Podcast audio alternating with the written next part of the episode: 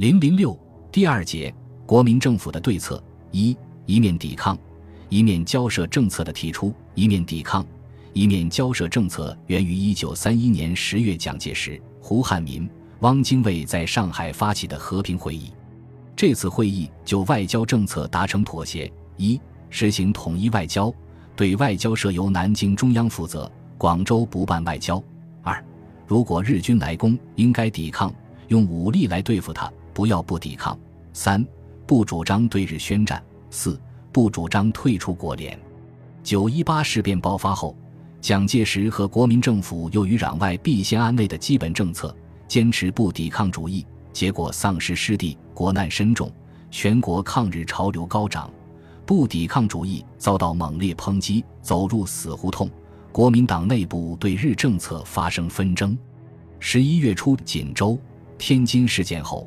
国民党当局指导思想开始从不抵抗向一面抵抗一面交涉过渡。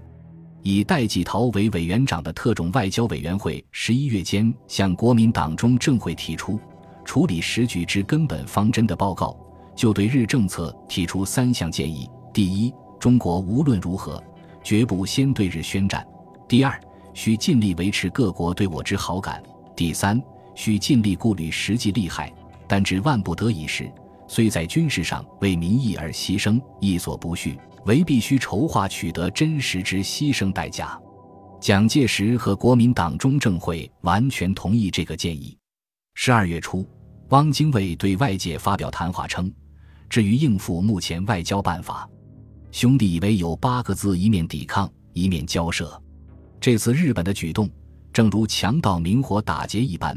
我们如果遇着强盗入室，唯一的方法。”便是一面向他迎头痛击，一面鸣笛报警，协同捉拿。锦州失陷后，孙科内阁外长陈友仁主张对日宣战。这一对日外交新政策显然不符合暂时下野的蒋介石的心思。一九三二年一月十一日，蒋介石在奉化五岭学校发表《东北问题与对日方针》的演讲，提出不绝交、不宣战、不讲和、不订约的对日方针。他说。我国外交方略尚未用尽，国力自卫毫未充实。凡与日本首先绝交与宣战，而时与日本以自行无忌口实，不仅自失齐国联盟约、非战公约与九国公约之权利，而且与中国以破坏公约、破坏和平之责任。如此，中国呈现于万劫不复之地。不绝交、不宣战是针对抵抗而言的，即在不绝交。不宣战的前提下进行有限度的局部的抵抗，不讲和、不定约是针对交涉而言的，即在不讲和、不定约的前提下与日本进行交涉，寻求妥协。十八日，蒋介石和汪精卫在杭州会谈，否定了孙科、陈友仁的外交政策，同意汪精卫的一面抵抗、一面交涉的主张。晚上，蒋介石招待汪精卫和孙科就餐，即席表示。于不入京，则政府必贸然与日本绝交，绝无通盘计划，妄逞一时血气，孤注一掷，国必亡灭。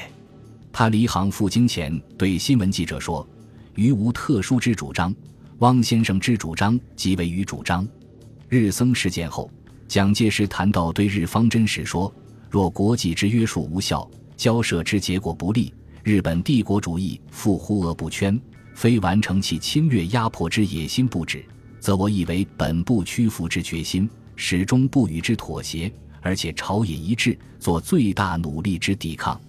二十三日下午，蒋介石、汪精卫、孙科在南京召开紧急会议，讨论对日方案。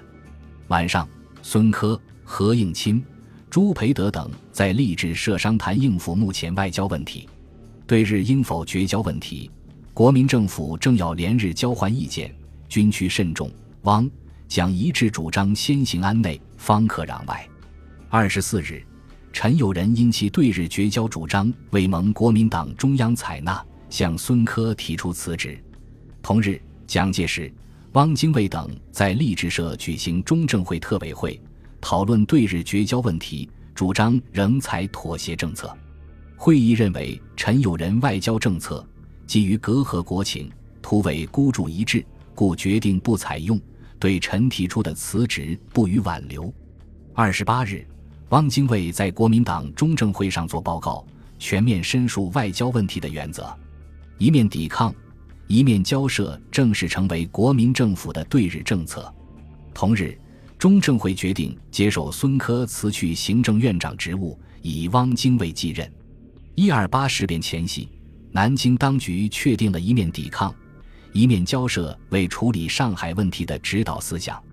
蒋介石虽然在九一八事变时实行对日不抵抗政策，但若日本在中国最大的工商业都市和全国经济中心，也是国民政府财政和税收的主要来源地，并且毗邻首都南京的上海发动战争，南京当局是不会不对日抵抗的。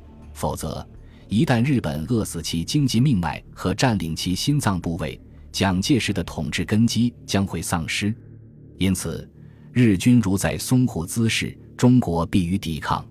早在九一八事变之初，南京国民政府就有此决心。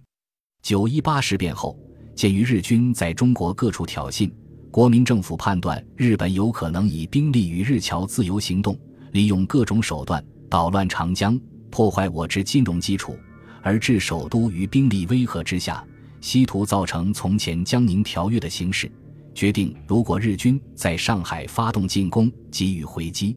一九三一年九月二十二日，熊式辉参谋长向蒋介石请求对策为：淞沪为通商据部，日渐驻泊甚多，交涉万一不能迅速解决，日方扩大行动，对我要塞、兵工厂及重要各机关实行威胁或袭击时，我陆海军究如何行动？